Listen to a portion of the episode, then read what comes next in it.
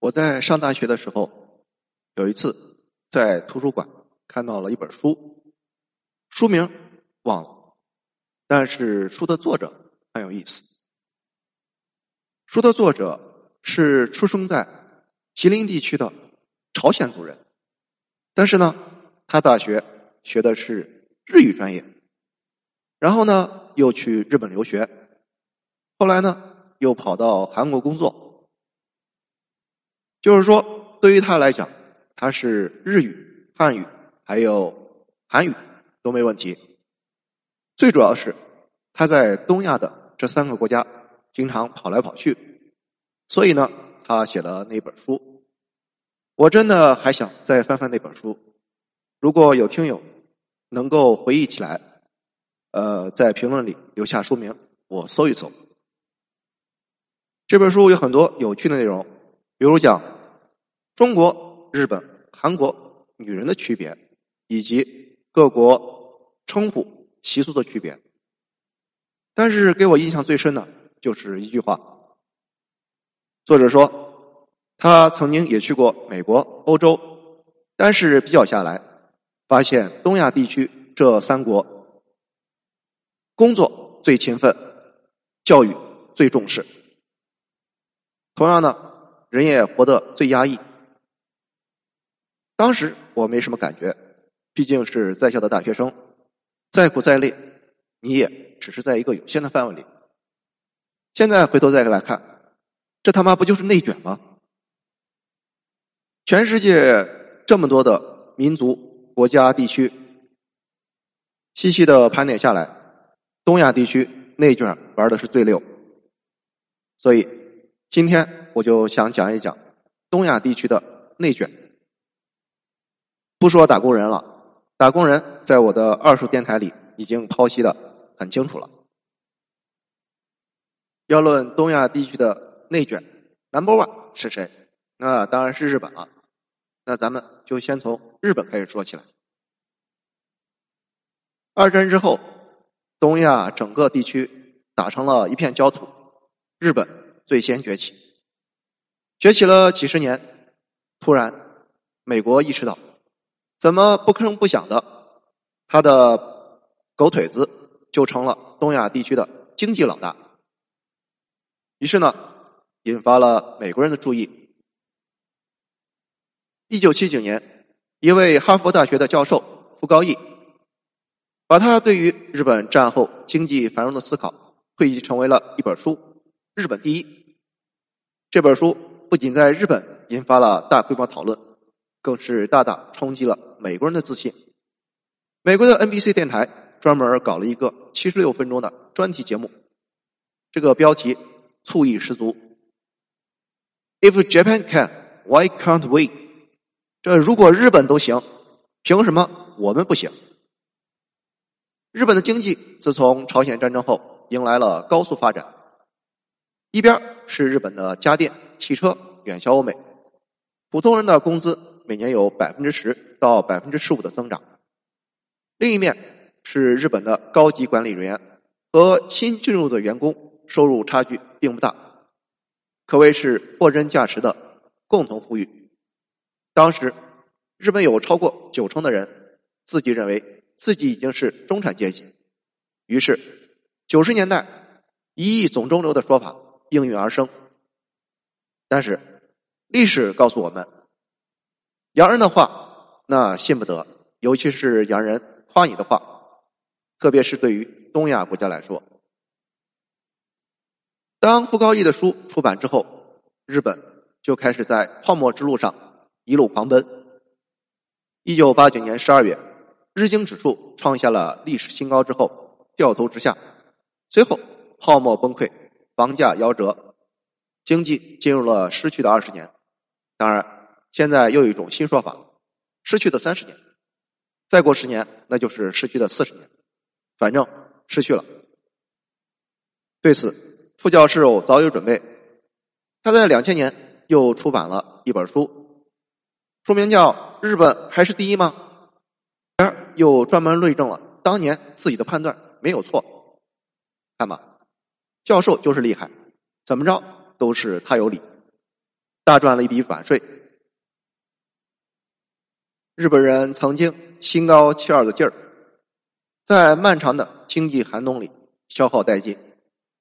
两千年之后，《穷忙族》《老后破产》等纪录片以及下流社会畅销书在日本大为火爆，主题都是一个字：丧。在《穷忙族》这部片子里，有一个扎心的灵魂拷问：为什么我工作这么努力，还是这么穷啊？日本的问题并非只是日本的问题，而是整个东亚的问题。依靠出口导向贸易带动了经济繁荣，通过政府主导的产业升级实现了弯道超车，是东亚国家和地区二战之后崛起的共同密码。但是伴随着东亚模式而来的，是资产泡沫、少子化、老龄化、账务危机和全面蔓延的社会焦虑，仿佛这是东亚社会一道无可避免的诅咒。在一九九七年。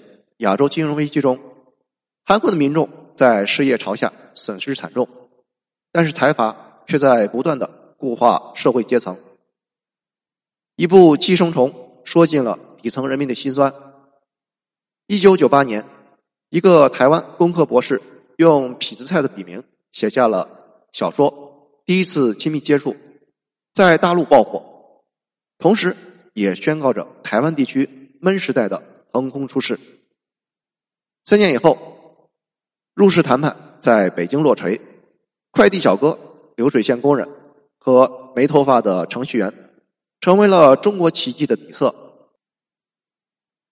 然而，在经历过寒门贵子消费降级、这辈子不可能打工为代表的几轮阶层固化社会大讨论之后，中国的网民利用汉字的博大精深，完美的阐释了。年轻一代人的不甘和失落，打工人从日本的平成废宅到中国大陆的打工人，到底是时代洪流下一个不起眼的角柱，还是后发经济体在历史进程中的一种宿命？回到日本，一九六四年夏天，日本女排在本土举行的奥运会上击败苏联，摘得了金牌。打破了欧美国家统治世界排坛的格局，比赛的收视率居然高达百分之八十。时间轮转，二十年后，郎平领衔的中国女排在美国洛杉矶奥运会夺冠。日本片商卡尼克还特地制作了动画片《东洋魔女》，回顾二十年前日本女排的高光时刻。彼时的日本逐渐走出了战后的阴霾。在汽车和家电产业的带动下，工业部门开始大量吸收。六零年，日本政府提出了收入倍增计划，力图在十年内将国民收入翻番，并在七年后提前完成了自己的设定目标。在上世纪整个六十年代，日本的家庭生活水平急速向欧美靠拢，经济一片蒸蒸日上。对于日本来说，一九六四年的奥运会无疑是摘掉了战败国的帽子，重塑国家形象的绝佳机会。为了迎接奥运会，日本政府提出了六大礼仪规范，连进机场也必须穿正装。奥运催生的大规模基础设施建设和消费热潮，也为日本经济创造了六十年代的奥林匹克景气。七十年代。日本经济更是一飞冲天，汽车远销欧美，DRAM 把英特尔打到破产的边缘。当副教授出版了日本第一的《一九七九年》时，丰田汽车在美国狂揽两百万销量。同期，美国汽车在日本只卖出了一点五万辆。经济的繁荣也反映在了当时日本人意气风发的心态之上。日本学者野口优纪雄曾经在战后日本经济史这样描述说：“当我得知‘黄金时代’这个词在欧洲意味着过去的光荣时，不禁有一种奇妙的感觉。因为对于六十年代的日本人来说，谁都理所应当的认为黄金时代是指未来的时代。到了八十年代，日本的繁荣到达顶点，人们一边挥舞着钞票在街边打车，一边把钱投入到了股票和房产上，资产不断升值，并且成为了决定生活和消费方式的重要因素。为了抵挡日本的扫货军团，巴黎百货公司不得不留着的漫画家绝田胜彦的大妈团便由此而来。听到这一幕，你是不是想起了前几年中国人在巴黎的遭遇？中国大妈威震四方。一九八九年一月，裕仁天皇逝世，日本就此迈入到了平成时代。平城取自于中国古籍《史记》，意思是内平外成，希望国家繁荣稳定，却没成想，平城成为了一道分水岭，见证了日本的剧烈阵痛。同年十二月二十九日，日经指数创下了三万八千九百五十七点的历史新高，五天之后。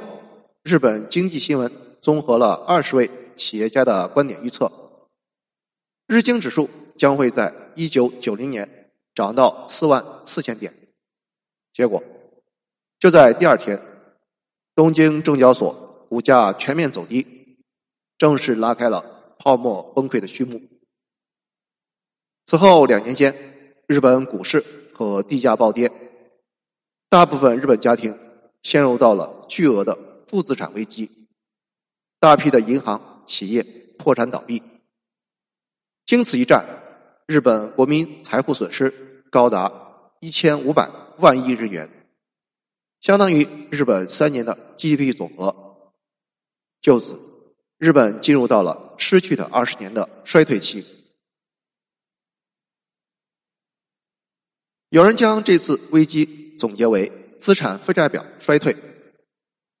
在著名的广场协议签订之后，为了应对日元升值对出口的冲击，日本政府通过了著名的前瞻计划，用扩张性的货币政策把经济结构从出口导向转为内循环。但是，日本央行的四次降息反而推高了股市和房价。为了抑制资产泡沫，央行反过来四次加息。结果是股市、楼市双双崩盘，最终高负债导致了居民和企业为了还债拼命存钱，而不是消费或者投资，进而又引发了经济的衰退。衰退长久的改变了日本年轻一代的心态。二零零四年，日本大学生就业率仅为百分之五十六，在 BBC 的纪录片。Sexless in Japan。日本十八岁到三十四岁的年轻男性中，处男率高达百分之四十三。另外，百分之六十的人是单身狗。在日本的爱情动作片里，随时随地干柴烈火；而在现实中，却是大批的食草男遍地都是。有人。就把平成时代的年轻人定义为物欲和发迹欲望丧失的时代。虽然日本没有打工人这样的神来之笔，但是日本的打工人创造了一个更加扎心的词汇“过劳死”，与之对应的还有“过劳自杀”等等灵魂词汇。从一九九零年到二零零七年，日本民间组织。郭老死热线网络每年都会接到四百多个求助电话，更多人的选择是彻底的躺平，老子不干了，老子无所谓。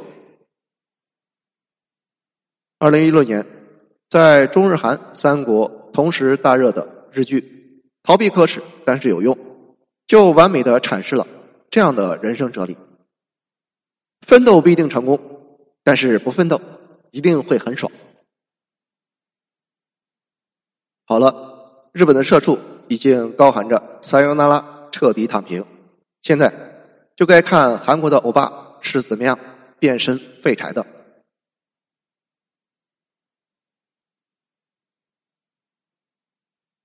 谢谢收听欢迎评论点赞和转发。